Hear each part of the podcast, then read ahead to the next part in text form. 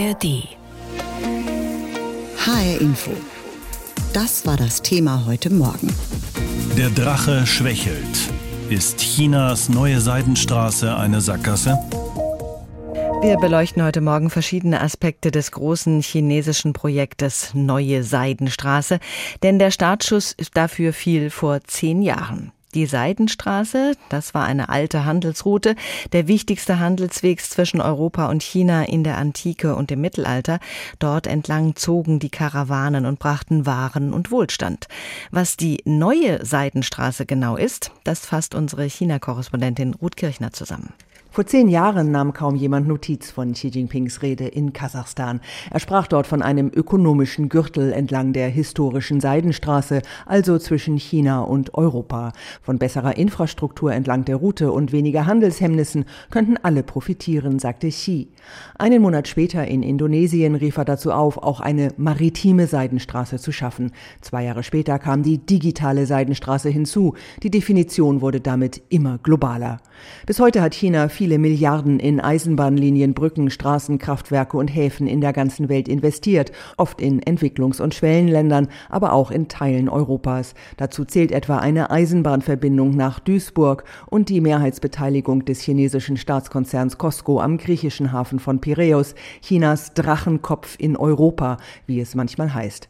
Es geht China bei der neuen Seidenstraße nicht um Entwicklungshilfe, sondern um Geschäfte, um Zugang zu Märkten und um globalen Einfluss. Zur Finanzierung von Projekten schließen die Länder meist kommerzielle Kredite mit chinesischen Staatsbanken ab. Chinesische Unternehmen erhalten einen Großteil der Aufträge, viele bringen ihre Arbeiter aus China mit.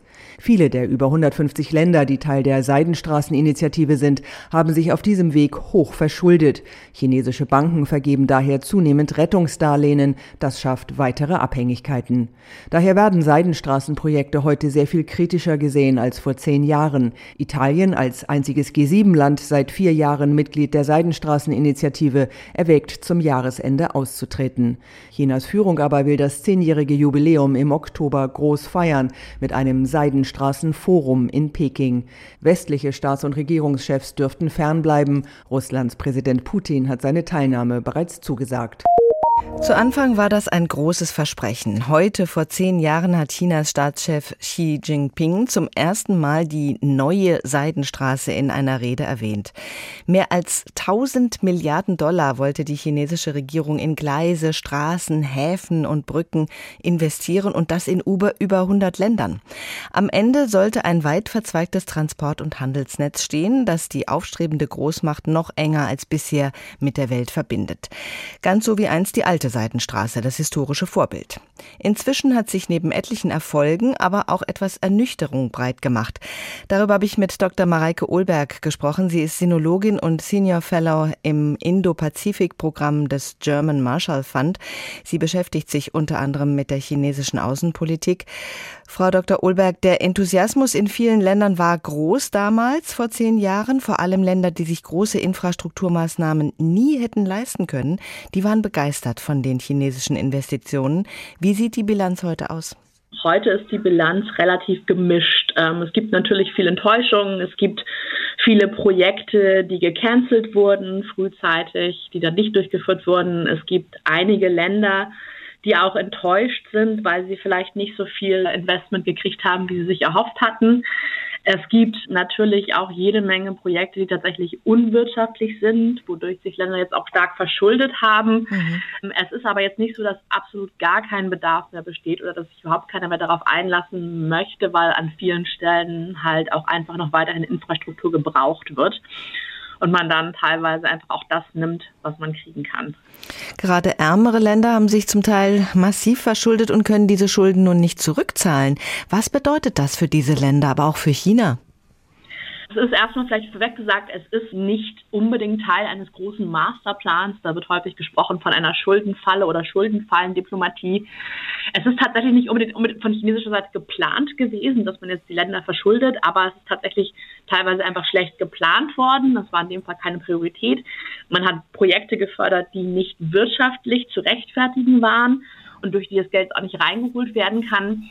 Und diese Länder, ja, die haben jetzt ein Problem. Die haben jetzt diese unproduktiven ähm, Investitionen diese unproduktive Infrastruktur, haben sich hoch verschuldet und sind jetzt davon abhängig, was die chinesische Regierung macht und wie die chinesische Regierung damit umgeht und was sie da verhandeln können. Ähm, aber es ist natürlich ein Riesenproblem für viele Länder. Hm. Was macht denn die chinesische Regierung mit solchen Fällen? Ganz unterschiedlich. Teilweise arbeitet man natürlich da mit den, mit den Regierungen zusammen, um eine Lösung zu finden. In anderen Fällen, im Extremfall, das Extremste, was wir gesehen haben, war Hanbantuta in Sri Lanka, wo dann der Hafen in chinesischen Besitz übergegangen ist. Das ist auch an anderen Stellen immer mal wieder eine Sorge, dass das passieren kann. Also die Umgangsweise damit ist dann sehr unterschiedlich. Viele Länder kritisieren das Vorgehen Chinas im Zusammenhang mit dem Projekt der neuen Seidenstraße, nicht nur in Europa, auch in Südostasien zum Beispiel will man aus der chinesischen Umklammerung heraus. Da ist man auf der Suche nach anderen Partnern. Sind das Anzeichen dafür, dass China sich mit dem Projekt Neue Seidenstraße vielleicht verkalkuliert, übernommen hat? Wurden ja von vornherein durch dieses Projekt viele verschiedene Ziele verfolgt. Also teilweise Aufbau von Infrastruktur ja auch, um Überkapazitäten aus China quasi ins Ausland, also man kann, hat in China halt alle Brücken und Straßen gebaut, mal ganz lapidar gesagt, also diese Überkapazitäten ins Ausland äh, transportieren, dann teilweise um die Infrastruktur zu schaffen, um Ressourcen nach China zu schaffen.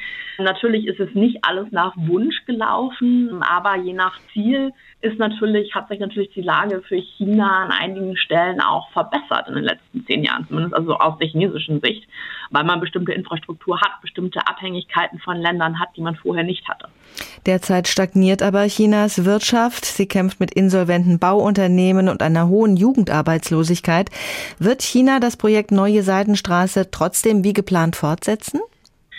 Also es ist jetzt schon seit einigen Jahren so, dass die Investitionen sinken. Ähm, auch schon vor der Pandemie war das der Fall.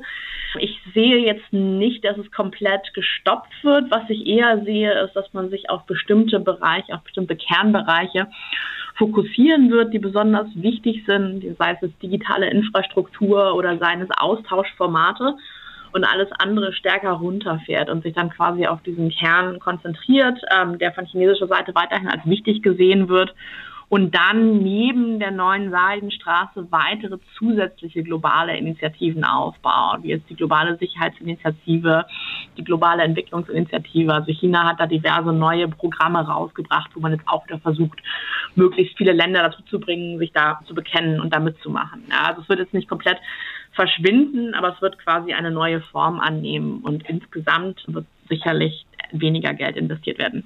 China will auf jeden Fall Macht und Einfluss in der Welt ausdehnen. Ist das mit der neuen Seidenstraße schon ein bisschen gelungen? Insgesamt auf jeden Fall. Also natürlich gibt es Länder, die dadurch verärgert sind, ähm, aber ich habe auch ein Problem mit der Narrative, dass es, ach, das ist alles gescheitert und China hat sich dadurch, ähm, hat sich dadurch jetzt mehr Probleme geschaffen. Es ist natürlich so, dass viele Länder dadurch entweder in Abhängigkeiten geraten sind oder zumindest in intensivierte Beziehungen geraten sind, wo sie ein großes Interesse daran haben, weiterhin auch gute Beziehungen mit China aufrechtzuerhalten. Das heißt, in einem Fall, wo man jetzt äh, nicht, sich gegen, gegen die Position der chinesischen Regierung entscheiden müsste, als Land überlegt man sich das halt mehrfach, ob man sich das wirklich leisten kann oder ob man, ob man damit möglicherweise die chinesische Regierung dann verprellt, verärgert. Da besteht, glaube ich, bei ganz vielen Ländern eine Sorge und die ist natürlich dadurch gewachsen, dass die Verflechtungen auch gewachsen sind. Auf den Tag genau im Jahr 2013 hat Xi sie in einer Rede in Kasachstan zum ersten Mal erwähnt, diese neue Seidenstraße. Das ist ein Prestigeprojekt von Xi Jinping höchstpersönlich, eine Handelsroute quer durch die ganze Welt, über verschiedene Kontinente verteilt. Dazu baut China weltweit Häfen, Staudämme und Eisenbahnlinien. Wie erfolgreich ist Chinas Seidenstraße? Eva Lambi-Schmidt aus Shanghai berichtet. Weltweit investiert China riesige Summen in Infrastrukturprojekte in anderen Ländern und bewirbt das groß in den chinesischen Staatsmedien. Die neue Seidenstraße, offiziell Idailu genannt, auf Englisch One Belt and Road, erstreckt sich über mehrere Kontinente und Regionen nach Afrika, Südamerika, Südostasien und die Arktis. Allein im ersten Quartal diesen Jahres zählte die deutsche bundeseigene Wirtschaftsförderung Wirtschaftsförderungsgesellschaft Germany Trade and Invest, GTAI, weltweit 274 neue Belt and Road Projekte. Die Anzahl der Vorhaben ist damit immer noch auf Wachstumskurs im Vergleich zum Vorjahreszeitraum. Das Label für ein Belt and Road Projekt ist allerdings schnell vergeben. Dazu reicht es bereits aus, wenn private oder staatliche Bauunternehmen aus China das Projekt ausführen. Aus der Finanzierung zieht sich der chinesische Staat zunehmend zurück. Der Umfang der Investitionen hat seit dem Höhepunkt der Investitionen im Jahr 2017 abgenommen. Das bestätigt auch Wang Yiwei, Professor für Diplomatie an der Volksuniversität in Peking. Er sieht das Projekt insgesamt aber als großen Erfolg. China hat nicht mehr so viel Geld, die Binnenwirtschaft verlangsamt sich. Die lokale Verschuldung des Landes ist sehr hoch. Daher liegt der Schwerpunkt der neuen Seidenstraße derzeit nicht auf groß angelegten Bauprojekten zum Aufbau der Infrastruktur. Anstelle chinesischer Banken treten zunehmend Privatunternehmen aus China und dem Ausland als Investoren auf. Immer wichtiger werden zudem Investoren aus arabischen und autokratischen Staaten wie Saudi-Arabien und den Vereinigten Arabischen Emiraten, zu denen China seine Beziehungen immer weiter ausbaut. Vor allem in demokratisch regierten Staaten wächst die Kritik. China nutze die Infrastrukturprojekte, um Partner zu gewinnen und seinen geopolitischen Einfluss auszubauen. Hinzu kommt, dass sich viele Projektstaaten hoch verschuldet und sich dadurch von China abhängig gemacht haben. Experten warnen zudem vor einer möglichen militärischen Nutzung der Infrastruktur. Eine Studie des Kieler Instituts für Weltwirtschaft zeigte im März, dass mittlerweile 60 Prozent aller chinesischen Auslandskredite von einem Zahlungsausfall bedroht sind. Um Ausfälle zu verhindern, vergibt China Rettungskredite. Dazu Alexander Sandkamp vom Kieler Institut für Weltwirtschaft. Oftmals geht es bei diesen Rettungskrediten indirekt um eine Rettung chinesischer Banken, die darunter leiden würden, wenn eben Kredite ausfallen. Rentiert sich das für China? Ja, sagt Jürgen Mattes, China-Experte im Institut der deutschen Wirtschaft in Köln.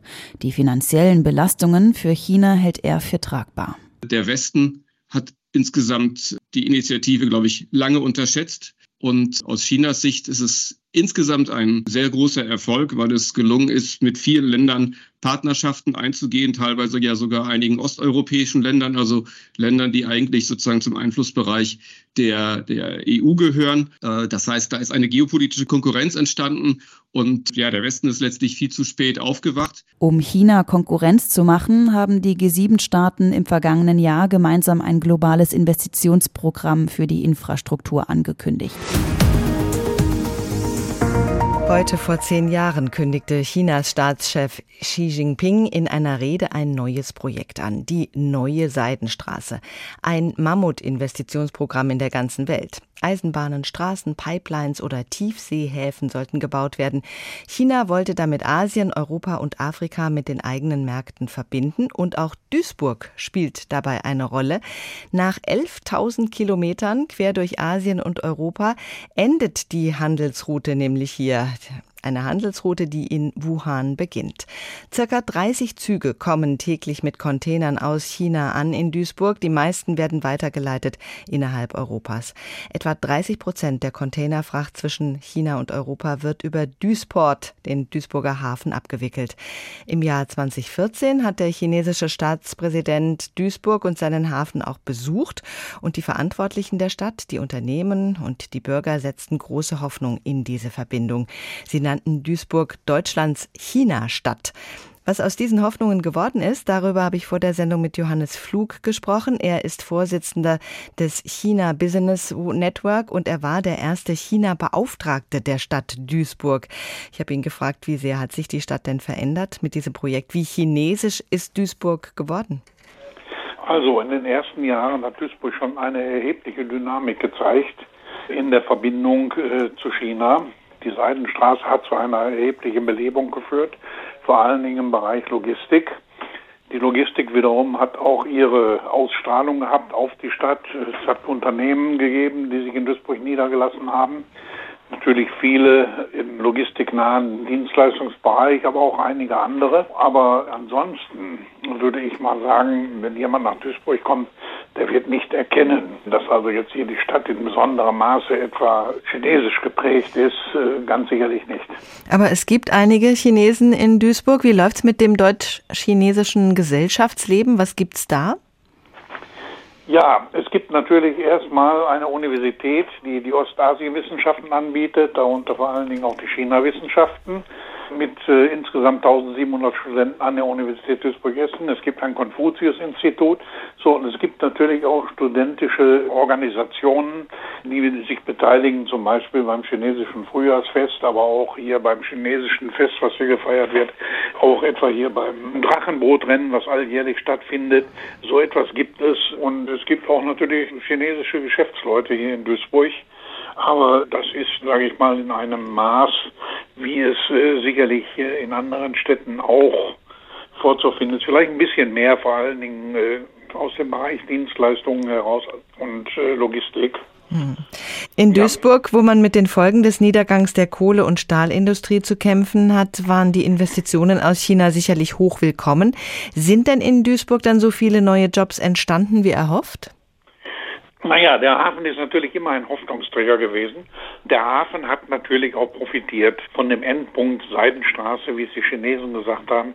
Es ist natürlich kein Endpunkt, sondern es ist äh, ja vielleicht der größte und, und der wichtigste Knotenpunkt äh, an der chinesischen Seidenstraße, aber mit weiteren Verbindungen natürlich auch zu Antwerpen, zu Rotterdam, aber auch nach Süddeutschland, nach Madrid, Nürnberg und so weiter. Das Logistikzentrum im Hafen hat einen enormen Aufstieg genommen. Und äh, wir haben natürlich auch immer darauf gesetzt, dass es sowas wie Spillover-Effekte gibt. Die hat es auch gegeben. Aber man muss natürlich sehen, Duisburg hat 500.000 Einwohner. Vor allen Dingen gibt es bei uns trotz der äh, ehemaligen Industrie, die ja auch äh, zum großen Teil Betriebe stillgelegt hat, wenig Flächen. Die Flächen, die wir hatten, haben wir auch ja im Wesentlichen an die Logistik vergeben, aber wir brauchen die Flächen natürlich auch für andere Gewerbeansiedlungen, sodass da auch eine natürliche Beschränkung war. Die chinesischen Investitionen in Duisburg, die sind vor allen Dingen konzentriert gewesen auch auf den Bereich Logistik und Seidenstraße. Heute wird ja über wirtschaftliche Beziehungen zu China ganz anders debattiert als noch vor zehn Jahren. Heute will man auf jeden Fall Abhängigkeiten vermeiden und ist überhaupt kritischer gegenüber chinesischen Investitionen geworden. Welche Folgen hat das für Duisburg? Also ich sehe zunächst mal hier für Duisburg keine Folgen, da wir nicht abhängig sind in Bereichen, bei denen man über die Abhängigkeit reden kann. Das ist die Automobilindustrie, das ist die chemische Industrie.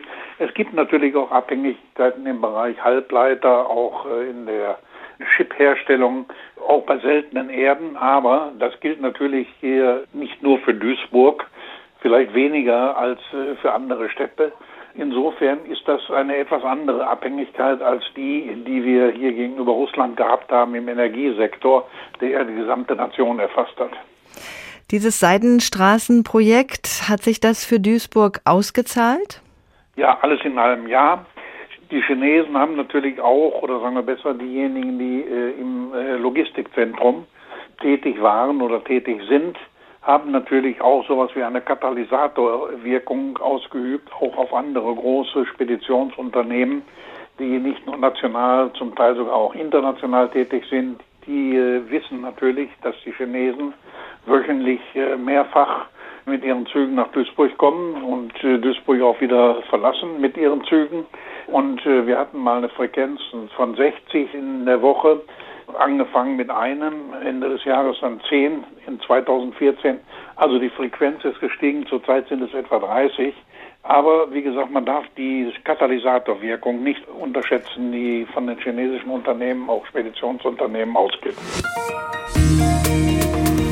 Autobahnen kennen wir, auch Bundesstraßen, Landstraßen, Feldwege, aber die Seidenstraße ist doch eine ganz andere Kategorie, auch wenn die im Zweifel aus Asphalt sein wird am Ende und eben nicht aus Seide.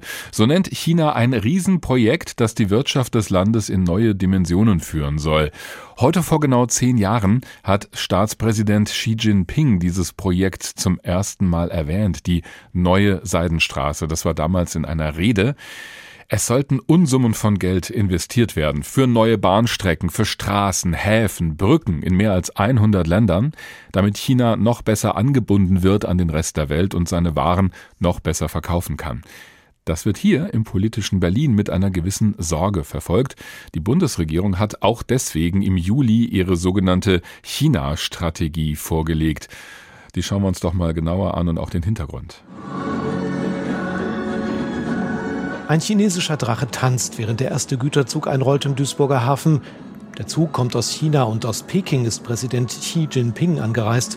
Der Empfang damals im März 2014 ist freundlich. Duisburg, die alte Bergarbeiterstadt, schöpft neue Hoffnung.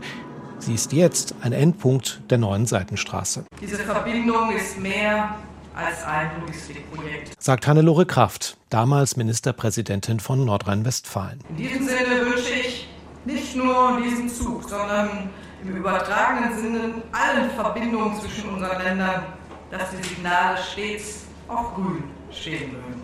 Etwa ein halbes Jahr zuvor hatte Präsident Xi angekündigt, China plane die neue Seidenstraße. Es geht um Handelswege auf der Schiene, der Straße und dem Wasser und um sehr viel Geld. Aber auch um Einfluss. Der stellvertretende Unionsfraktionschef Johann Wadefuhl erinnert sich noch an die Euphorie. Das zeigt die damalige Naivität, die wir in Deutschland ehrlich gesagt allesamt besaßen. Wir haben nicht früh genug erkannt, dass dieser Präsident Xi schon eine ganz andere Agenda hatte und hat. Äh, er hat nochmal das chinesische System deutlich verändert, äh, aggressiver gemacht. Ähnlich sieht es auch Gide Jensen. Sie ist Mitglied in der deutsch-chinesischen Parlamentariergruppe und stellvertretende Fraktionsvorsitzende der FDP.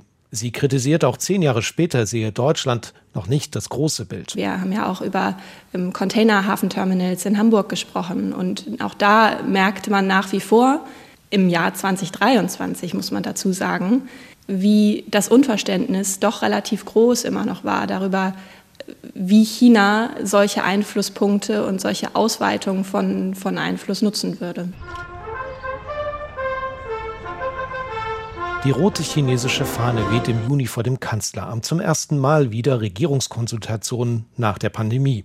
Die Atmosphäre ist freundlich angespannt. Bei der Pressekonferenz mit dem chinesischen Ministerpräsidenten liest der Bundeskanzler vom Blatt. Der direkte Dialog, das persönliche Gespräch, ein wirklicher Austausch, all das ist in dieser außergewöhnlichen Zeit voller globaler Herausforderungen und Krisen noch wichtiger als sonst. Nachfragen sind nicht zugelassen. Auf Wunsch der Chinesen ist zu hören.